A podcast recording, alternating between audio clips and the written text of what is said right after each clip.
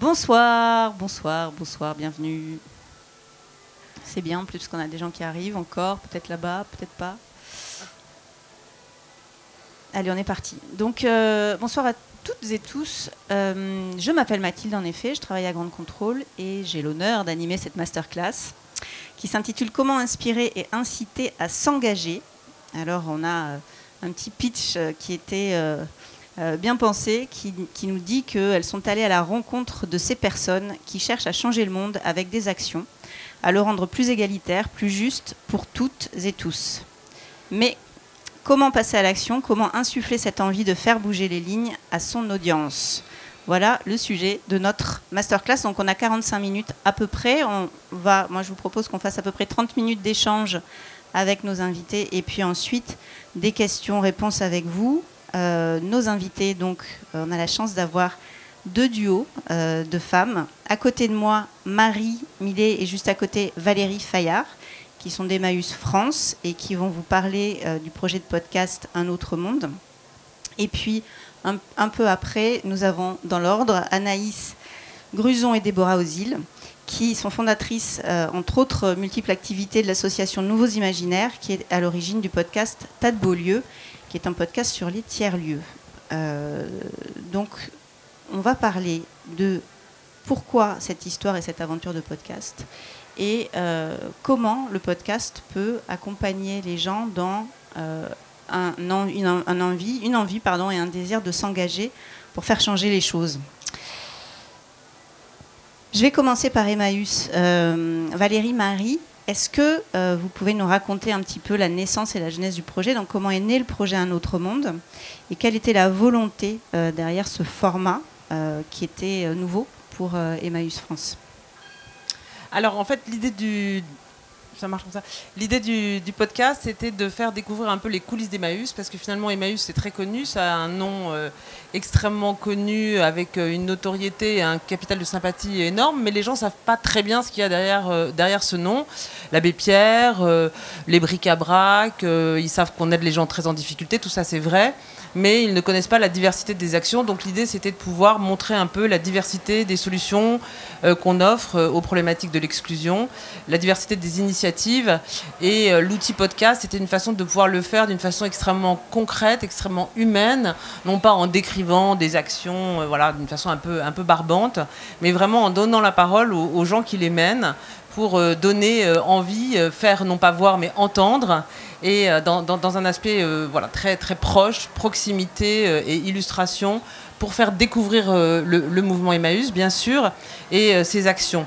Et au-delà de, cela, pour compléter, je dirais, l'idée c'était aussi, par rapport à la question que, vous posiez et, le thème de, l'atelier, c'était de pouvoir démontrer comment nous, chez Emmaüs, on, fait vivre la notion de, collectif, de faire ensemble, et que fait l'engagement ou les changements, ça peut être des choses très concrètes et ça peut être euh, le, plaisir qu'on a dans, nos sociétés où on est euh, de plus en plus isolé et euh, la situation actuelle malheureusement fait que cet isolement est, assez dramatique. Ben, il y a des lieux, il y a des endroits, il y a des façons où on peut vivre ensemble des choses concrètes qui font un tout petit peu changer le monde.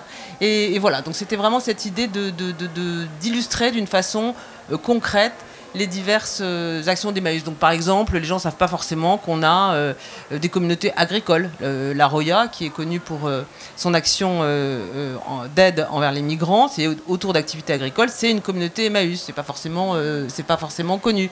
On a des actions aussi autour de l'agriculture, d'insertion de personnes qui sont sous main de justice, c'est-à-dire qu'au lieu d'être en prison, euh, fermées, elles sont chez nous dans des fermes où elles travaillent autour du maraîchage, ce qui permet à la fois euh, de l'intégration et puis surtout beaucoup moins de récidives et un parcours bien plus positif.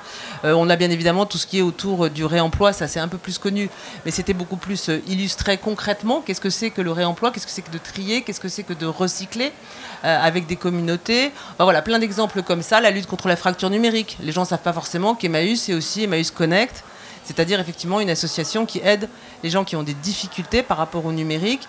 Donc plein d'illustrations très concrètes, très rapides, des petites pastilles vivantes qui donnent envie euh, aux gens euh, de venir et qui sont euh, positives. Voilà. Ce, qui est intéressant, c'est. Alors, je ne l'ai pas dit en introduction, j'aurais peut-être dû. En fait, ces deux podcasts, Grand Contrôle les a aussi euh, coproduits. Donc, euh, on, les connaît bien, on connaît bien le sujet. Et, dans le, format euh, Un autre monde, la, volonté était justement. on s'est posé la question de comment, avec ce format de podcast, on arrive à donner envie aux gens de s'intéresser et de s'engager. Parce que c'était euh, dans le cahier des charges c'était ça c'était de se dire au-delà de présenter en fait les activités d'Emmaüs qu'en effet on, connaît finalement relativement mal c'était comment on va au-delà et on se sert d'un médium qui est très très particulier pour donner envie aux gens de passer à l'action. Et dans la manière dont on a construit le podcast on a donné la parole aux gens du terrain mais on a aussi essayé de décentrer le sujet d'Emmaüs en allant chercher un peu des, chercheurs, des penseurs, des intellectuels qui pouvaient apporter un éclairage sur le sujet dont il s'agissait. Peut-être que vous pouvez en, parler un peu aussi très concrètement, en fait, comment cette réflexion de, construction du, format en lui-même, en fait, était tournée autour de comment on incite les gens à s'engager. Ben, en fait, ce qui est aussi intéressant avec le podcast, je pense, c'est que ça nous permet de sortir des formes de narration très classiques qu'on a l'habitude d'entendre et qui globalement privilégient toujours euh, les mêmes récits et sous une forme assez classique. Et ça nous a vraiment permis de se raconter tel qu'on avait envie de le faire. Et notamment en prenant le temps de le faire. Donc nous, on a trois épisodes de 25 minutes et donc ça nous a permis d'aller à la rencontre des personnes donc, qui agissent sur le terrain ou qui sont accueillies, mais finalement tout le monde est agissant dans, dans l'écosystème Emmaüs, et leur laisser la parole longtemps. Et on, est sur des récits où on va vraiment on va obtenir une certaine sincérité qu'on n'a pas d'habitude dans les, interviews avec des, normes très codées finalement, des codes très normés peut-être plus à l'envers.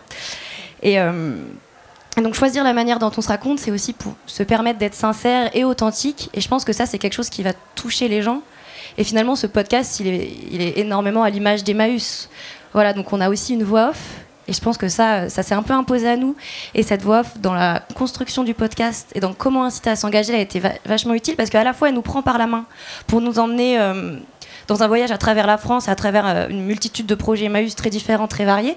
Donc à la fois, elle nous prend par la main dans euh, ce voyage géographique, mais aussi un peu dans un voyage d'introspection et intérieur parce que au fur et à mesure que le podcast avance, elle, elle nous pose de plus en plus de questions et nous invite de plus en plus, nous, à nous poser des questions, à se demander, bah, elle va nous dire par exemple, vous voyez c'est possible, euh, et vous, est-ce que vous, est-ce que vous sentiriez également de, vous engager? Vous voyez, on a des, des, récits extrêmement différents, des multitudes de palettes de profils.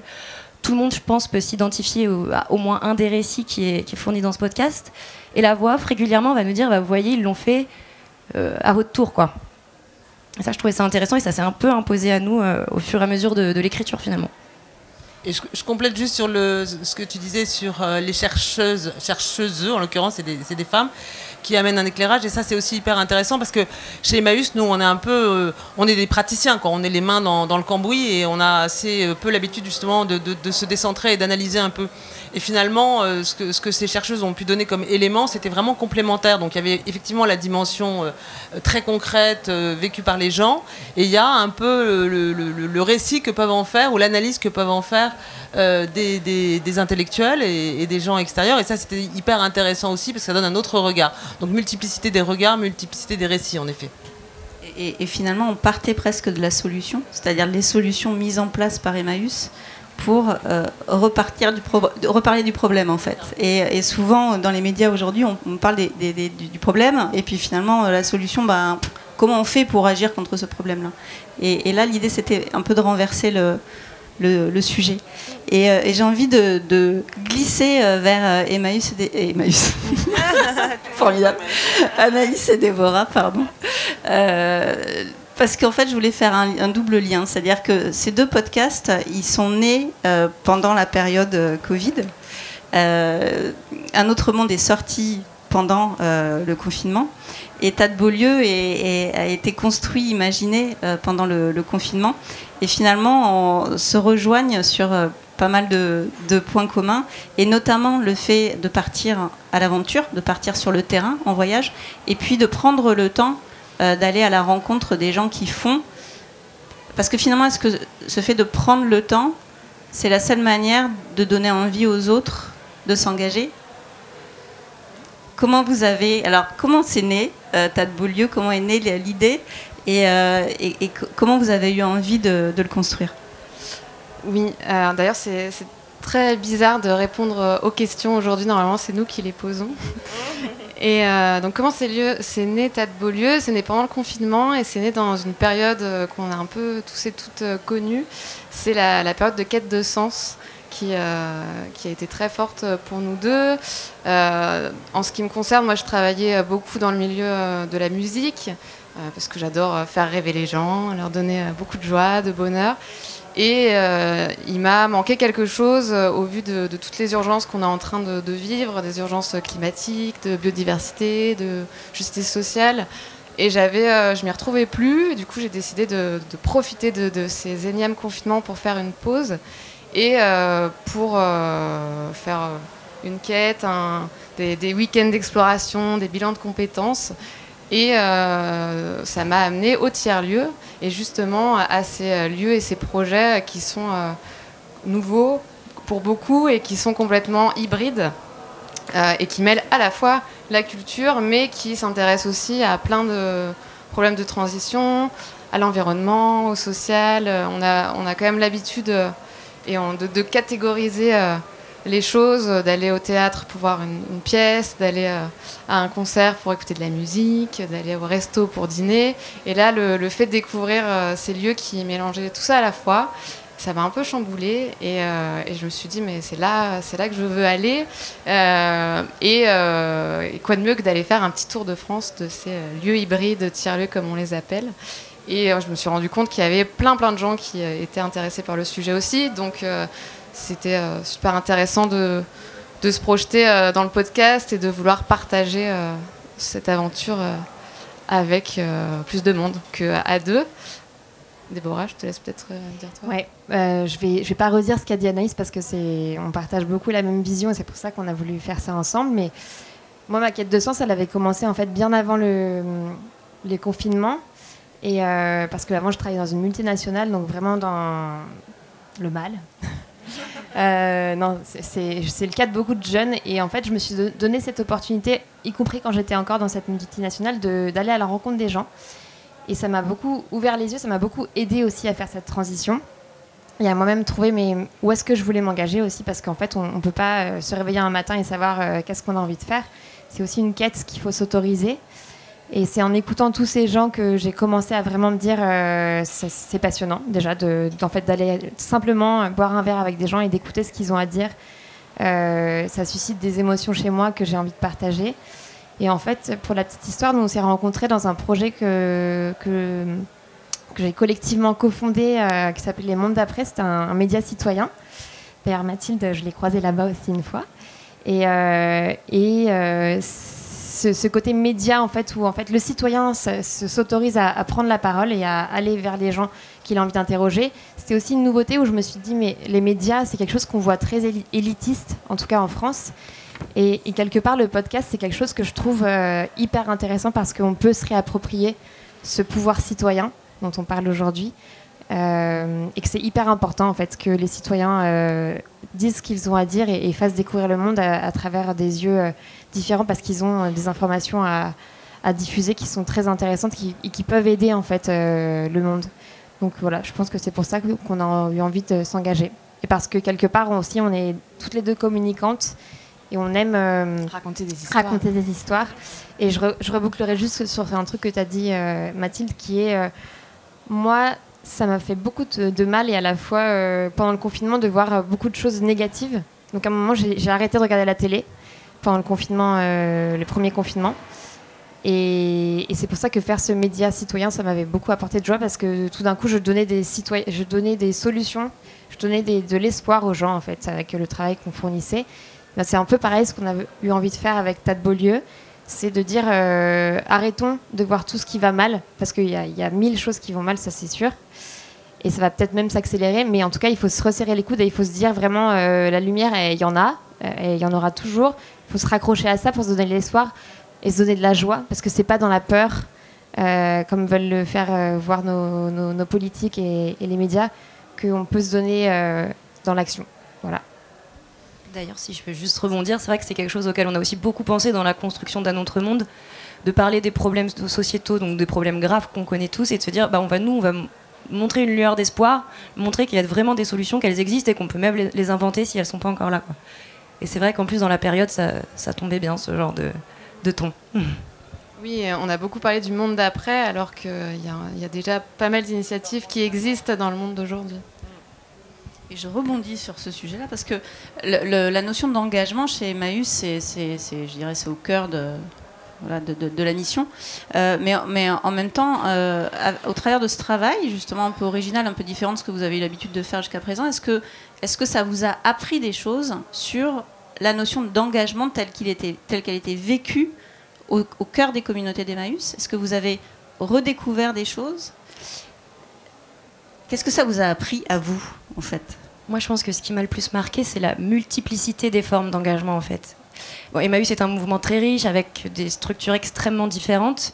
Et c'est vrai qu'il y a une variété de profils. Et, en fait, aucun récit n'était le même et l'entrée dans l'engagement de chaque personne qu'on a pu interroger était toujours différente.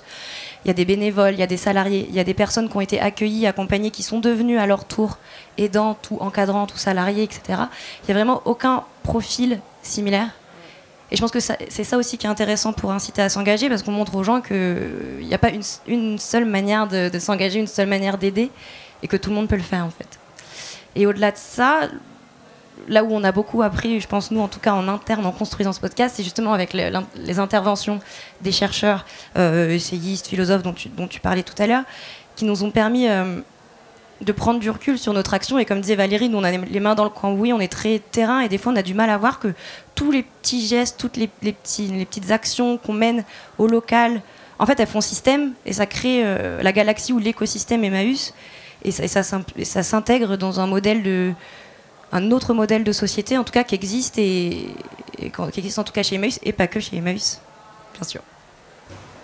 Et, même question euh, côté euh, côté tas de Beaulieu, en fait, vous êtes allé, vous avez plongé dans l'univers de, plusieurs lieux très différents, dans des dans des zones et des, territoires différents. Qu'est-ce que qu'est-ce que cette plongée-là vous a, enseigné sur euh, la notion d'engagement? Comment elle est vécue cette notion d'engagement dans les tiers-lieux? Est-ce que même les gens qui font partie des tiers-lieux, qui font tiers-lieux, ont conscience de, ça, d'un engagement, ou, se sentent engagés de quelque chose? Alors, bah, je rebondis, oui. Effectivement, moi aussi, je pense que l'engagement, il est vraiment très, très pluriel. Et d'ailleurs, il ne faut pas euh, l'enfermer dans une seule forme d'engagement. Et ça m'invite à dire que euh, quand j'entends les personnes qui disent, mais moi, qu'est-ce que je peux faire? Eh ben, tout le monde peut faire quelque chose et tout, le monde doit presque faire quelque chose aujourd'hui. Pour moi, ça, devient presque un devoir. Et donc, qu'est-ce qu'on a appris dans ces lieux? Il bah, euh, y a des gens qui sont arrivés là par hasard. Il y a des gens qui sont arrivés là parce qu'ils étaient en quête de sens. Il y a des gens qui ont vu la lumière et qui ont vu qu'il se passait quelque chose de collectif et qu'ils ne savaient pas trop ce qu'ils allaient y faire, mais en tout cas, ils avaient envie d'y aller. Et puis, il euh, y a des gens qui sont très décidés aussi. Donc, il euh, y a vraiment plein, plein de formes d'engagement et il y a des gens dont pour lesquels les tiers-lieux, c'est un lieu salvateur. Euh, je me souviens notamment d'une bénévole qui nous a beaucoup touché avec Anaïs, euh, qui s'appelle Geneviève, qu'on a rencontrée à Marseille à Coco Velten. Et euh, donc elle s'engage euh, en fait aujourd'hui dans plein d'associations, mais c'était quelqu'un qui était dans, dans, dans une, un tournant de sa vie très difficile, qui a une vie pas facile. Et elle dit que dans ce lieu-là, elle a trouvé une famille, elle a trouvé de la joie, et on lui a redonné confiance en elle. Et quand on entend ça, on se dit, bah, on a tout gagné en fait. Et si je peux rajouter aussi, euh, j'ai l'impression que beaucoup de personnes aussi qui y passent cherchent à s'engager au sein de leur propre territoire, de leur village, de leur quartier. Euh, si on prend les exemples de tiers-lieux ruraux, euh, en fait, dans les, les campagnes se, se, dévitalisent depuis euh, quand même de nombreuses années. Il y a des commerces qui ferment, des bars, des cafés, les lieux culturels, n'en parlons pas. Il n'y en a plus depuis longtemps, il n'y en a jamais eu. Et du coup, les, les gens bah, n'ont plus de lien social, non plus euh, se renferment chez eux, dans leur euh, petite maison, avec leur petite parcelle de jardin. Et il euh, n'y a plus de pour vivre ensemble. Pour ceux qui en ont. Pour ceux qui en ont. Et il n'y a plus de, de, vivre ensemble. Et, et du coup, euh, par les tiers-lieux, enfin les tiers-lieux, on a envie de montrer que les tiers-lieux, c'est une solution pour euh, redynamiser le territoire sur lequel on habite. Et il y a pas mal de gens qu'on a rencontrés qui ont voulu s'investir dans ces lieux-là pour aussi se mobiliser et refaire partie euh, d'un territoire, euh, de, de, refaire, euh, de, de, jouer le rôle de citoyen comme on devrait tous et toutes le faire. J'ajouterais juste que, ouais, du coup, dans ces lieux, on a, on a rencontré des néo-ruraux. C'est euh, quelque chose qu'on a vu dans les années 68. Donc j'espère qu'on va pouvoir apprendre de, de l'histoire de certains échecs un peu de 68 arts. Mais en tout cas, on voit, et notamment dans notre génération de trentenaires, qu'il y a un- un- une envie euh, vitale de s'engager. Parce que quelque part, on est conscient peut-être plus que les plus vieilles générations de l'urgence de se mettre en, en action, en fait. Donc euh, on voyait des gens qui disaient bah c'est simple, il n'y avait pas ce, que, ce dont j'avais besoin, il n'y avait pas d'association LGBT dans la Creuse, bah je l'ai créé. Et tout simplement c'est ce qu'ils disent. C'est chouette. Et ça, ça pose la question aussi du public, euh, finalement. euh, les, publics à qui s'adressent vos messages. sur le, projet d'Emmaüs, est-ce qu'il y avait une volonté d'aller chercher un autre public que celui qui vous connaît aujourd'hui? Oui, je crois que très clairement, il y avait la volonté de s'adresser plutôt au public jeune, qui n'a pas forcément euh, comme image d'Emmaüs un endroit où ils vont aller s'engager. Emmaüs, c'est très bien, on aime beaucoup ce que vous faites, mais en fait, Emmaüs, c'est un endroit où il y a des vieux bénévoles euh, avec des personnes cassées par la vie. Ça peut être ça, oui, faut pas se le cacher, mais ça peut être aussi plein d'autres choses. Donc en fait, l'idée, c'était bien, en effet, de montrer que euh, au sein d'Emmaüs, euh, il y a plein d'activités qui sont très diverses qui en plus, heureusement pour nous, euh, en ce moment recroisent un peu des tendances euh, sociétales, comme effectivement tout ce qui est autour de la deuxième vie, du réemploi, du vintage, etc. Et que donc, euh, il y a des lieux et des endroits Emmaüs dans lesquels les jeunes peuvent s'investir. Donc, bien évidemment, le public, c'était ça, mais en fait, la cible, elle est quand même très très large, parce que vraiment, l'idée, c'est de pouvoir se dire que n'importe qui qui a une image un peu figée d'Emmaüs peut découvrir une, autre, une, une autre image. Voilà. Et, et vous, Anaïs et Déborah, sur la, pa- à qui vous vous adressez en fait avec votre, euh, votre podcast? Est-ce que vous êtes posé cette question-là quand Oui. vous l'avez quand vous l'avez pensé Alors oui, oui on se l'est posé. Euh, moi il faut savoir qu'avant j'ai fait du marketing, donc c'est la, la question qu'on se pose tout le temps. Quelle est la cible? Quelle est la cible? Euh, On se l'est posé et on s'est dit euh, qu'il y avait plusieurs cibles. Donc la première, ce serait euh, évidemment, il y a des gens qui écoutent le podcast, donc c'est rarement aujourd'hui des soixantenaires. C'est un, média qui attire beaucoup les jeunes, qui sont beaucoup en, vadrouille, euh, dans les transports, euh, dans leur voiture ou que sais-je.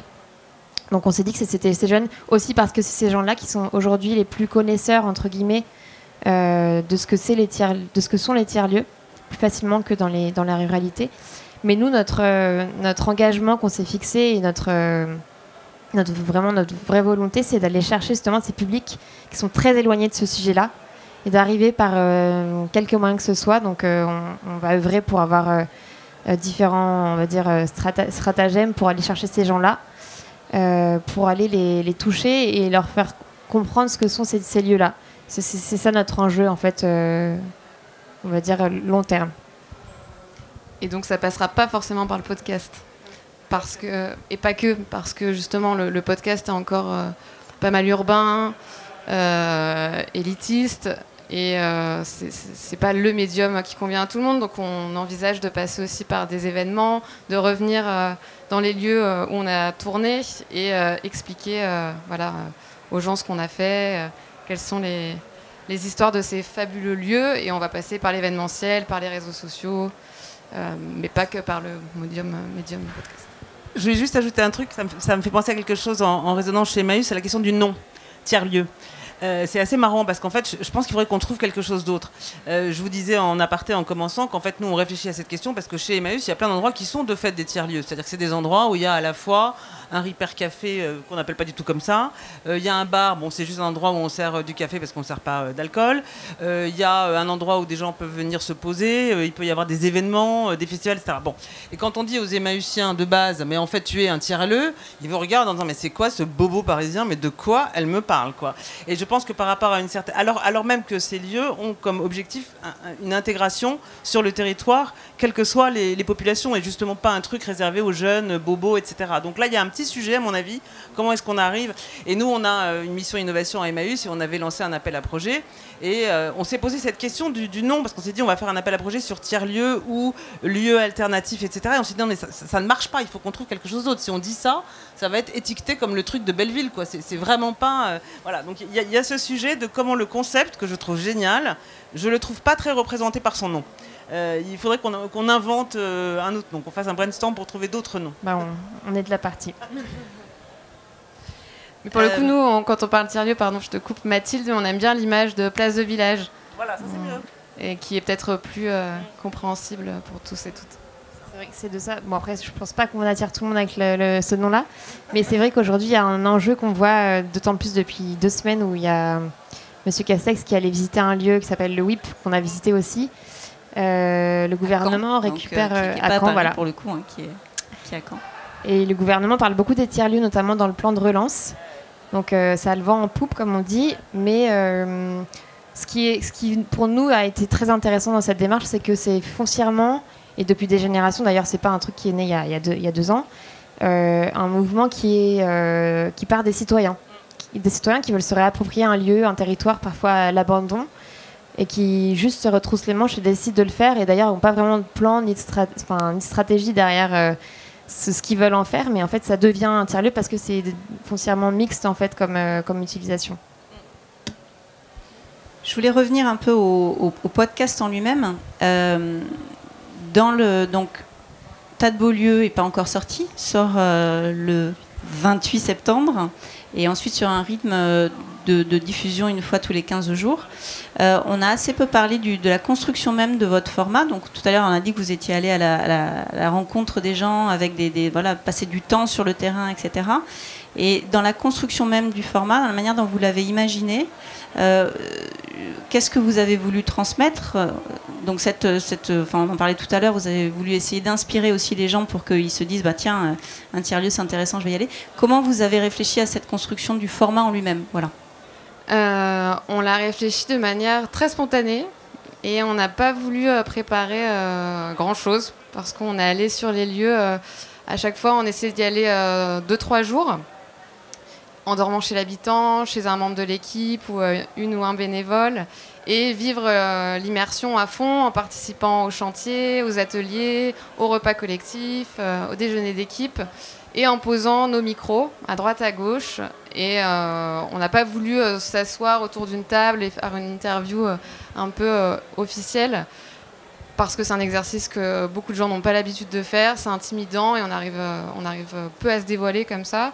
Donc on a essayé de se faire le plus petite possible et de récupérer à la fois bah, des bribes de conversation, des confidences, des, conversations off aussi la nuit avant de dormir. Et, euh, et voilà, on partage tout ça avec Déborah, c'est très incarné. On utilise le je, le nous, et euh, on part avec euh, plein d'idées, de rêves, d'a priori sur, sur ce qu'est le sujet des tiers-lieux, et on partage tout ça avec les auditeurs, les auditrices au fur et à mesure. Et on part à la rencontre de ces équipes ordinaires et extraordinaires à la fois, comme on aime le dire.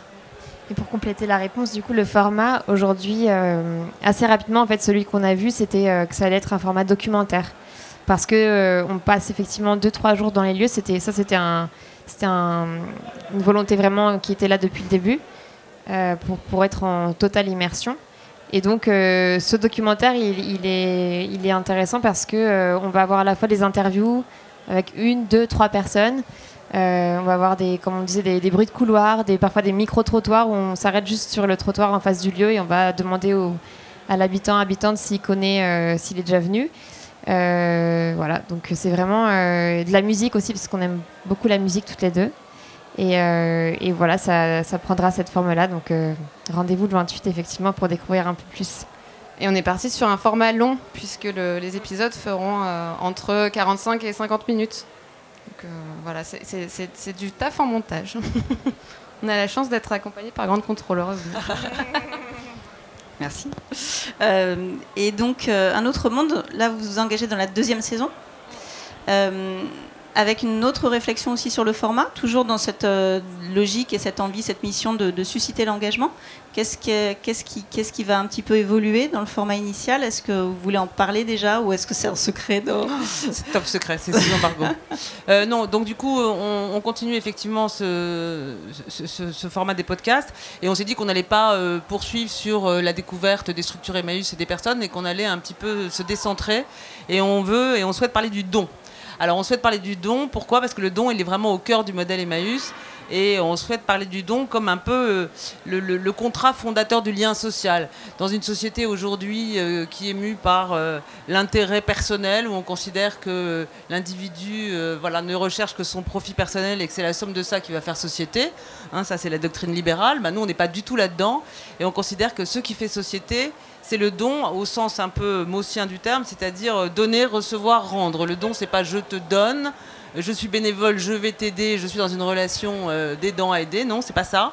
C'est je te donne, tu me je- et je reçois.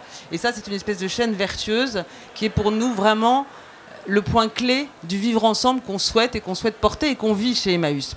Alors ça, c'est un peu voilà euh, théorique et abstrait, et on va l'illustrer euh, très concrètement par euh, bah, d'abord le don d'objets, parce que vraiment on vit de ça. Et donner à Emmaüs, c'est quoi? Quand vous donnez à Emmaüs, qu'est-ce qui se passe? Qu'est-ce que ça génère comme chaîne solidaire? Comment ça permet, bah, bien évidemment, d'avoir un impact environnemental parce qu'on préserve la planète et on évite des déchets? Comment ça permet de mettre des milliers de gens au travail? Et comment une simple action en fait, l'engagement, ça peut déjà être ça. Je donne mon vêtement à Emmaüs au lieu d'aller le vendre sur Vinted. Ben, si je le vends sur Vinted, je suis un homo economicus. Effectivement, je fais, je fais plaisir à Adam Smith. Bon, c'est très bien.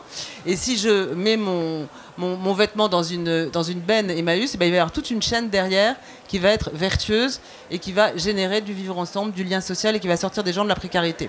Donc ça, c'est le don d'objet. Et là, on peut en parler pendant des heures et des heures. Donc on l'illustrera. Et puis le don de temps effectivement, donc l'engagement bénévole, et ça on en a parlé euh, beaucoup euh, avant, comment est-ce qu'on peut le faire euh, à petit niveau, de très différentes façons, qu'on ait 20 ans, 30 ans ou 60 ans, qu'on soit compétent dans certaines choses ou qu'on imagine n'avoir aucune compétence, ce qui est jamais vrai, on a toujours des compétences. Voilà, comment est-ce qu'on peut s'engager et comment ce don, encore une fois, et, et je crois qu'on on se rejoint sur ça, c'est comment ça, ça rend plus heureux. Voilà, comment ça rend plus heureux de s'engager et comment ça rend plus heureux de donner plutôt que de vendre ou d'acheter. On peut vivre autrement, un autre monde est possible, et, c'est- et- et ça passe par des toutes petites choses qui peuvent être d'aller donner un vêtement ou d'aller passer une heure par semaine dans un Emmaüs pour aider euh, à la vente ou au tri du textile. Voilà, c'est c'est ça qu'on a envie d'illustrer. Ça va pas forcément être très facile à construire, hein, c'est un peu conceptuel, donc il faut qu'on voilà, qu'on travaille, mais on, on- on a envie de travailler sur ça. Anaïs, vous voulez- voulez Moi, je voulais revenir sur le temps. Cette notion de temps aussi, euh, c'est pour ça qu'on s'est autorisé à faire des choses euh, sur du temps long avec Anaïs. Parce qu'on est dans une société où on n'a on jamais le temps de faire les choses. Donc le temps de poser son micro, tu disais tout à l'heure, euh, c'est important de laisser les gens parler de ce qu'ils ont envie. Parfois, euh, de se livrer, ça prend 40 minutes et pas euh, 10. Donc nous, on a passé des heures à écouter ce que les gens avaient nous raconter et à la fois, c'est passionnant.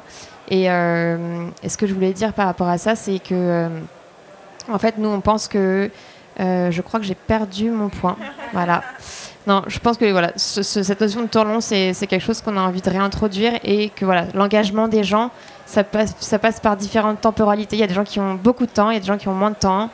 Euh, mais chaque petite chose peut prendre euh, un peu de temps, beaucoup de temps, ça dépend. Mais par contre, c'est sûr que ça apporte toujours de la joie, je pense. et c'est pour ça que cet engagement, euh, pas forcément financier, il est important en fait euh, de, de remontrer, je pense, euh, tout ce qu'il peut apporter aux gens. Je voulais ajouter juste une petite chose justement sur la notion de bonheur, de joie et comment expliquer.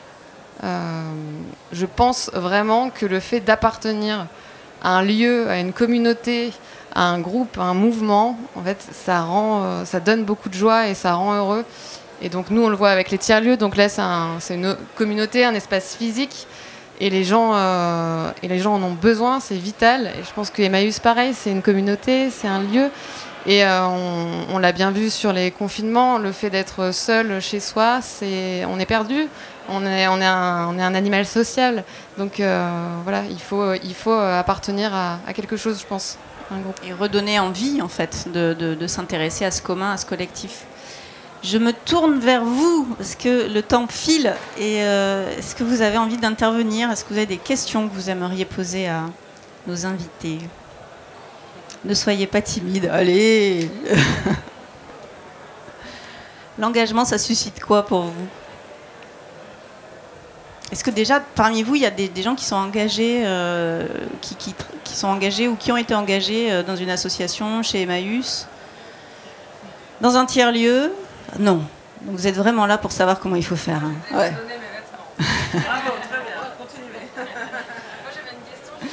Attends, attends.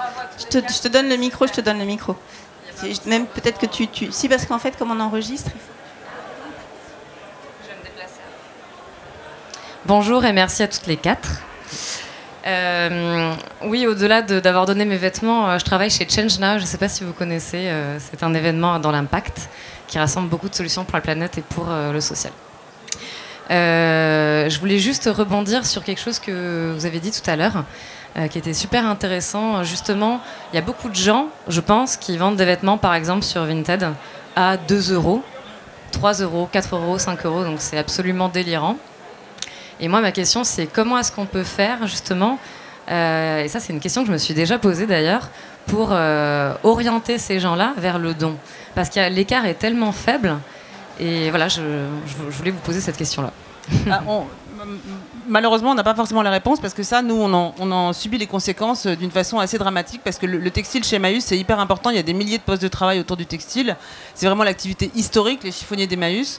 Et ce qu'on constate depuis quelques années, c'est qu'effectivement, on a une dégradation de ce qu'on collecte nous parce qu'en fait, les gens commencent par vendre sur le Bon Coin ou sur Vinted et après, ils nous donnent ce qu'ils n'ont pas vendu. Donc la qualité euh, de ce qu'on collecte euh, baisse considérablement. Or, nous, tout notre projet social, il repose sur le fait qu'on ait quand même une qualité minimum qui va permettre de donner du boulot aux gens, qui va être revendu, qui va faire du chiffre d'affaires, qui va permettre de payer des salaires, des allocations de compagnons, etc. Donc en fait, il y a un curseur qui est en train de bouger, où finalement, on a de plus en plus de déchets et de moins en moins de produits de qualité, ce qui remet en cause foncièrement notre projet social et on est assez inquiet effectivement. Alors, comment donner envie aux gens? Je pense que c'est effectivement en les informant. En, leur, en, communiquant, en expliquant tout ça. C'est-à-dire qu'en expliquant que euh, si on donne à Emmaüs, voilà ce qu'on génère. Et si à l'inverse on ne donne pas et qu'on va vendre sur euh, Vinted, euh, on va couper les ailes à des associations comme ça. Et on n'est pas les seuls. Il y a plein d'associations qui bossent dans le textile et qui font un travail d'insertion sociale considérable avec ça. Donc c'est un peu faire prendre conscience aux gens. À la limite, je sais pas, il faudrait, euh, il faudrait avoir des espèces de, de pop-up où Il au moment où vous allez donner en fait. sur Vinted, on vous dit attention, euh, là vous allez faire ça, ça vous rapporter 2 euros, qu'est-ce que ça va changer à votre vie? Et voilà. Et, à l'inverse, si vous allez donner ça à Emmaüs, voilà ce que ça va faire. Le problème qu'il y a, c'est que nous, on n'a pas de moyens de communication. On peut pas faire des campagnes comme H&M, euh, qui fait des campagnes sur sa soi-disant mode éthique, euh, qui est à mourir de rire, mais qui par contre, euh, voilà, fait des panneaux euh, 4 par 3 dans le métro. Nous, on n'a pas les moyens de faire ça. Donc euh, c'est essayer quand même de communiquer par plein de vecteurs, dont euh, les podcasts, euh, euh, par aussi, comme ça, répandre un peu la bonne parole et en parler autour de soi, expliquer ce qu'on fait et ce qui est mis en question et ce qui est mis en cause et les enjeux qu'il y a autour de ça. Mais c'est un vrai sujet qui nous préoccupe, et d'ailleurs pas que sur le textile, c'est vrai aussi sur les meubles, on le, on le constate sur tous les flux. Moi j'étais dans une communauté la semaine dernière, ils m'ont dit mais c'était effrayant, la semaine dernière on avait 150 voitures par jour qui venaient nous déposer des choses en plus de ce qu'on va collecter nous, et les trois quarts sont à jeter. Or nous on n'est pas euh, des gestionnaires de déchets. Notre projet social, il repose sur le fait qu'on peut valoriser les choses. Et ça, quand les gens disent euh, les Emmaüs maintenant, euh, ils sont vachement exigeants, etc. Mais c'est pas pour le plaisir d'être exigeant pour faire du, business. C'est parce que c'est grâce à ça qu'on met des milliers de gens au travail. Et donc, si vous allez vendre votre machin, votre, votre meuble ou votre vêtement sur le bon coin, eh ben, vous nous mettez en péril. Est-ce que vous avez envie de nous mettre en péril ou pas? Voilà. Et puis avec Vinted, au-delà du fait que ça nous coupe d'une certaine partie des dons de qualité, c'est qu'en plus ça incite à la surconsommation de manière assez effrayante. Quoi. C'est d'ailleurs leur campagne de communication. Oui, ils s'en cachent pas. Et par rapport du coup au réemploi, si vous recevez des objets qui sont euh, potentiellement de mauvaise qualité ou défectueux, vous avez quand même des ateliers de réparation. euh, je crois que j'avais j'avais entendu parler de ça une fois. Oui, oui. Nous, le principe de base, quand on collecte 100 tonnes, en gros, pour donner quelques chiffres assez rapides, hein, on peut en réutiliser, réemployer 50. Donc 50 sont en suffisamment bon état pour qu'on puisse les revendre ou les donner en solidarité. Sur les 50 autres, il y a 3% de déchets vraiment qu'on va mettre en déchetterie et qui ira à l'incinérateur ou à la déchetterie. Et le reste, on le met en, soit on le, on le met en filière de recyclage. Et donc ça, on va essayer vraiment de valoriser au maximum. Et dans les 50 qu'on revend, soit c'est suffisamment en bon état pour être vendu directement, soit ça a besoin d'être réparé. Et dans chaque communauté Emmaüs, vous avez un atelier électro, un atelier meuble, un atelier jouet, un atelier vélo. Et c'est hyper intéressant aussi parce que ça donne des compétences aux personnes. Nous, en fait, l'activité de réemploi, elle est la base, du, le support du projet social. On s'en fout de faire ça ou de faire autre chose. Ce qui est important, c'est d'accueillir des gens et de leur donner une activité qui va les remettre debout et les rendre autonomes et leur prouver qu'ils ont des compétences. Et donc, plus on a de choses à réparer et plus on a de choses à faire, plus on est content. Donc voilà, la réparation est un vrai sujet. D'où les problèmes, par exemple, avec euh, de l'électroménager qui est de moins en moins bonne qualité, qui est de moins en moins réparable, des meubles qui sont de moins en bonne, bonne qualité et de moins en moins réparables. Voilà, tout ce, tout ce système de la surproduction et de la surconsommation nous pénalise. Mais oui, des ateliers de réparation et de la réparation, c'est aussi le métier de base d'Emmaüs. Merci. Euh, bonsoir. Euh, c'est pas vraiment une question, c'est plutôt une remarque par rapport à ce que vous avez dit. Euh, je, je trouve que le pouvoir des mots et du coup que le podcast vous permet est très fort. Le, et du coup, ça me fait penser que peut-être vous pourriez gagner à vraiment réfléchir aux, aux mots, aux noms que vous choisissez quand vous, euh, quand vous faites votre podcast. Donc, par exemple, tiers-lieu, mais par exemple, quand vous avez dit euh, Homo economicus, moi, pour moi, ça a cliqué. Enfin, j'avais pas en fait conscience quand je vendais sur Vinted de, de ça. J'associais pas forcément ça à cette catégorie parce que. Euh, je, je, je, théorise pas mon, utilisation de, de, Vinted. Et le moment où vous avez dit Homo economicus, ça a cliqué. Et voilà, donc je pense que les mots vraiment ont un pouvoir en fait, en tant qu'étiquette et en tant que. Euh, enfin oui, étiquette, et, et, ça amène à faire des associations et il y a des choses qui se passent cognitivement. Voilà. Oui, merci. C'est pas une question, effectivement, mais moi ça me fait penser à quelque chose dont on a parlé avec euh, Anaïs, c'est que. Euh, la raison pour laquelle on a aussi voulu euh, choisir le podcast, c'est parce que aujourd'hui, on est constamment euh, euh, appelé à regarder des choses, à scroller notre téléphone, à regarder des pubs dans le métro, partout. Nos yeux sont constamment en, éveil, alors que le son, c'est quelque chose comme la lecture, en fait, qui suscite l'imaginaire des gens. Et, ça va, toi, t'évoquer quelque chose, et moi, ça va m'évoquer autre chose, mais quand même, ça suscite un imaginaire, ça fait travailler sur, euh, ça fait réfléchir en fait. C'est aussi pour ça qu'on a voulu choisir ce, le podcast et je pense que le podcast a effectivement ce pouvoir, foncièrement de laisser place à l'imaginaire des gens qui l'écoutent. C'est une magnifique phrase de conclusion ça. Merci Déborah. Euh, le temps file encore une fois, donc on est arrivé à la fin de cette, euh, cette rencontre. Merci beaucoup parce que c'était passionnant. Euh, on aurait envie de prolonger euh, la discussion, mais je pense qu'on va la prolonger euh, autour d'un verre un peu plus loin. merci beaucoup. Je rappelle donc que Tas de Beaulieu sort le 28 septembre sur toutes les plateformes de podcast. Et puis Un autre monde est accessible déjà, enfin la saison 1 est déjà accessible sur là aussi toutes les plateformes de podcast. Et puis on est en train de préparer la deuxième saison pour la fin de l'année. Merci à toi. Merci, merci, merci à vous. Et merci à vous.